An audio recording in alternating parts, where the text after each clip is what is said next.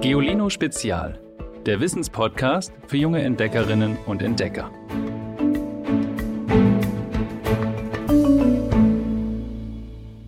Hallo ihr Lieben.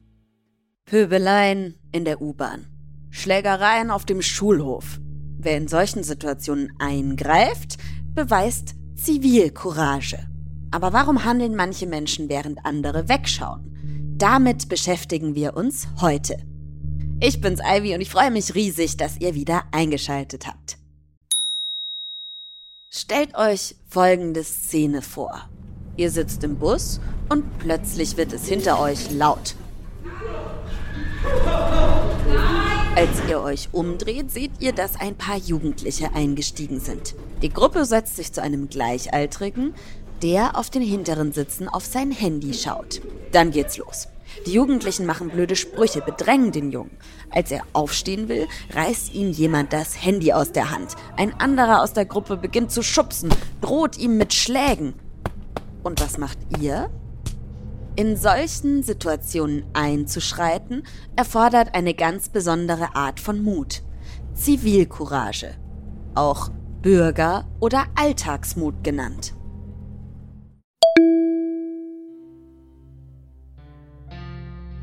Damit ist gemeint, dass sich Menschen trauen, Schwächeren in der Öffentlichkeit beizustehen. Zum Beispiel auf der Straße, am Arbeitsplatz oder auf dem Schulhof. Sie haben Werte, die ihnen im Leben wichtig sind. Und sie handeln entsprechend, wenn andere ihre Hilfe brauchen.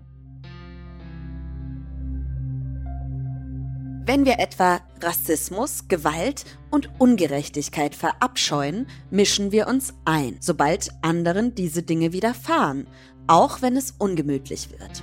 Wer Zivilcourage zeigt, riskiert nämlich oft Nachteile für sich selbst. Die Angreifenden im Bus könnten von ihrem Opfer ablassen und sich stattdessen die Person vorknüpfen, die sich ihnen in den Weg stellt. Vermutlich werden manche Menschen, die Zivilcourage zeigen, genau deshalb wie Heldinnen und Helden gefeiert. In Zeitungen und im Fernsehen gibt es Berichte über Mutige, die bei U-Bahn-Schlägereien eingreifen, Mobbing-Opfern helfen oder gegen ausländerfeindliche Parolen aufstehen. In Hamburg haben im Jahr 2017 sieben Männer einen Zivilcouragepreis erhalten, weil sie einen Messerstecher in einem Supermarkt gestoppt hatten. Aber es gibt auch immer wieder andere Schlagzeilen von Opfern, die dringend Hilfe benötigt hätten, aber keine bekommen haben, obwohl sie von Menschen umgeben waren. Wovon also hängt es ab, ob jemand wegschaut oder Zivilcourage zeigt? Das Gesetz sagt ganz klar, wir alle sind bei Gefahr, in Unglücken oder Notfällen verpflichtet, anderen zu helfen. Erwachsene, die nichts tun, können wegen sogenannter unterlassener Hilfeleistung bestraft werden. Trotzdem haben nur wenige den Mut, sich im Ernstfall einzumischen. Vor allem bei Gewalttaten kostet das Überwindung. Forschende wollten wissen, was mutige Menschen ausmacht und haben sich auf die Suche nach der Heldenformel gemacht.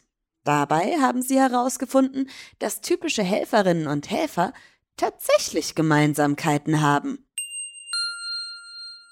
Typische Helferinnen und Helfer kommen oft aus Familien, in denen die Eltern ihren Kindern auf Augenhöhe begegnen und sie mitbestimmen lassen.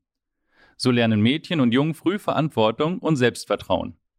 Eine weitere Erkenntnis, auf dem Land zeigen die Leute eher Zivilcourage als in der Großstadt.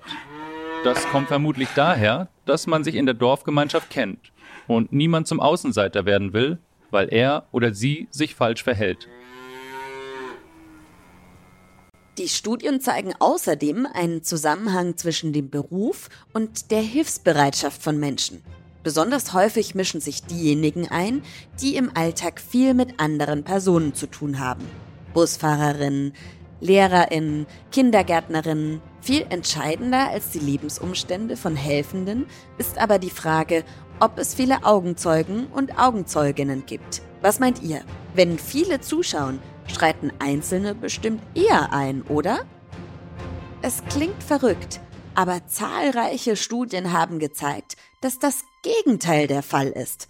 Je mehr Menschen in einer Notsituation anwesend sind, desto unwahrscheinlicher ist es, dass jemand eingreift. Das Phänomen, wenn alle tatenlos zusehen, hat sogar einen eigenen Namen. Man nennt es Bystander-Effekt. Übersetzt bedeutet das Zuschauereffekt. Wissenschaftlerinnen und Wissenschaftler erklären das Verhalten damit, dass wir in solchen Situationen gern die Verantwortung auf andere abschieben. Außerdem ist es oft nicht leicht, Notfälle als solche zu erkennen.